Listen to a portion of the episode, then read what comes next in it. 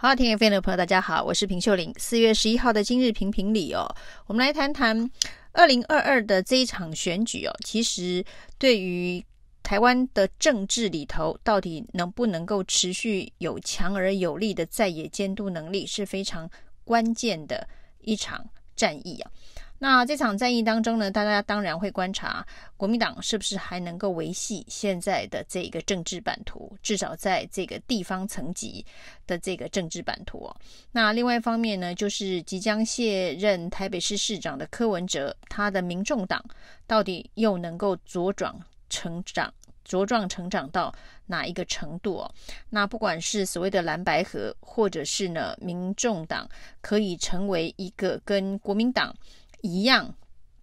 规模的一个在野党哦，那也呈现出比较强而有力对于现在执政党民进党的监督制衡能力哦。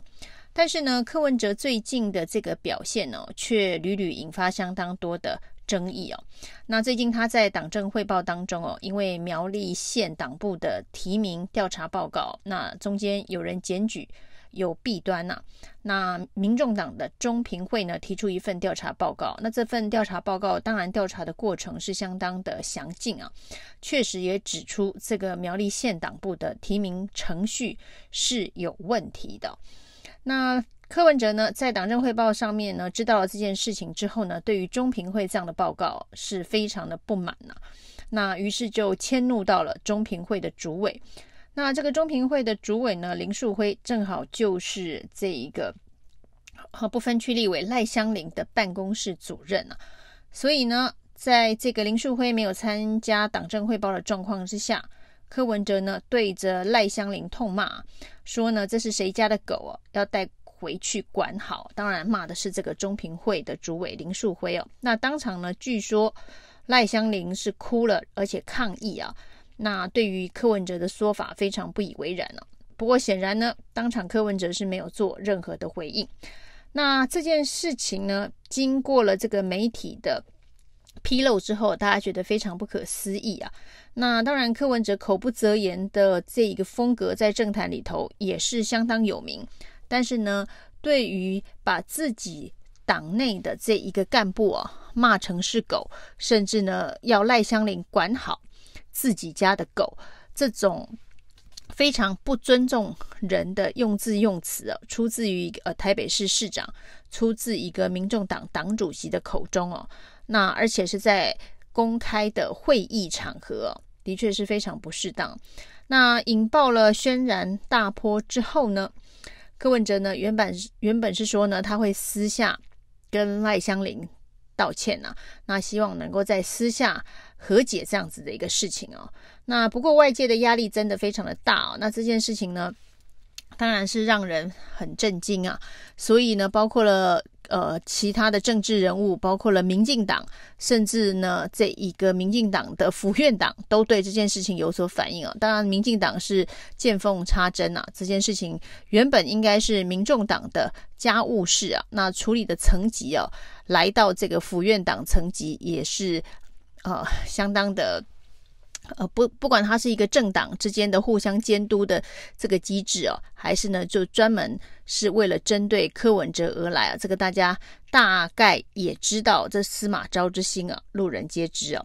在各方的压力，甚至对于民众党的这个形象造成重大伤害的状况之下呢，柯文哲终于。选择了公开道歉啊，那公开对于自己的 EQ 控管以及这个口不择言，那对于民众党形象的这个伤害啊，他做了一个公开的道歉，那也私下再打电话给赖香林哦。这件事情这个风波至此啊，大概算是告了一个段落。但是呢，从这个教训当中哦，柯文哲恐怕必须要学会哦，如何变成一个想要再上一层楼的公众人物哦。政治人物最重要的恐怕，呃，这个功课是要管好自己的嘴哦。那有时候柯文哲呢，对于政策啊、公共议题的批判啊，那的确是相当的犀利哦。但是对人跟对事的不同标准呢，柯文哲似乎没有办法很好的拿捏哦。包括他刚刚当选台北市长的时候呢，也曾经在一些外交礼仪上面犯了一些错。当时他就说呢，他必须去上一些礼仪课。那对于性别平等的发言呢，一些女性议题的发言呢，他也常常误踩地雷哦。那这个据说呢，也去上课了。那这一次呢，把这一个人比成狗的风波，那显然呢，对于尊重人性以及人与人之间的沟通方式，如何理性进行这件事情哦，他可能也得要再去上课。那过去的这一个口不择言呢，柯文哲常常以自己有雅斯伯格症这样子的一个说法来推脱。那这个说法呢，其实一开始也许大家还能够呃睁一只眼闭一只眼哦。那时间久了，这一个说辞不再管用哦。那特别是现在已经是一个公开透明的政治文化的时代啊。那这件事情呢，从朱立伦打给罗志强的电话内容哦，会被国民党的这个新生代政治人物给公开披露。那其中呢，甚至提到这个长辈啊，以党主席的身份呢，用了不少情绪难听的字眼来劝退罗志强哦。这代表是一个完全不同的新世代的一个政治文化，其实已经在台湾普遍的发生了。那不管是国民党的这一通公开的电话，或者是柯文哲在党政汇报当中公开的怒骂下属，这些事情都会被公开哦。那大家都会用同样的标准去检验。那在公开透明的时代呢，政治很少才有这个黑箱作业、秘密协调、这个收银压腾的空间了。所以呢，所谓的私下和解道歉，完全没有办法在现代这个时代里头还成为管用的工具啊。那公开犯错就得公开道歉呢，这是一个基本的标准跟原则啊。那所以呢，以上对下，以长辈对晚辈，以这个资深的前辈对资浅的后辈啊。那即便大家辈分上面有所不同，过去呢所。认定最重要的伦理价值哦，长幼有序啊，先来后到，已经不是唯一的标准。那这也是年轻人进入网络时代哦，过去是一点零哦，就是上对下的直接沟通、单向的沟通哦，现在已经进入了二点零、三点零哦。那彼此的沟通协作的方式已经与日俱进的不同。那整个社会的文化、整个沟通的文化都已经发生了很大改变的。现在，凡是走过的事情呢，也都会留下痕迹哦。基本上呢，很少有完全能够守住的秘密啊。所以呢，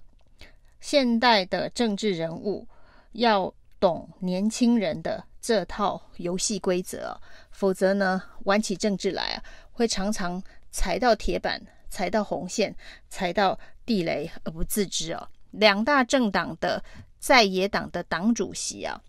柯文哲跟朱立伦呢、啊，最近都纷纷的踩到了这样子的一个红线呐、啊。那这是踩到年轻人的红线呢、那这是踩到新政治、新世代、新文化的红线呢、那当然呢，在民进党现在的这个党主席蔡英文，因为长期他身边的幕僚都是年轻人呢、啊，所以在思维，在这个。包装对外宣传上面哦，比较不容易犯这样子的一个错误。那事实上，以民众党来讲，它也应该是一个年轻人为主的一个政党哦。所以呢，民众党来讲，最重要需要调整、需要管住自己的发言、管住自己嘴巴的，就是党主席柯文哲自己了。以上是今天的评评理，谢谢收听。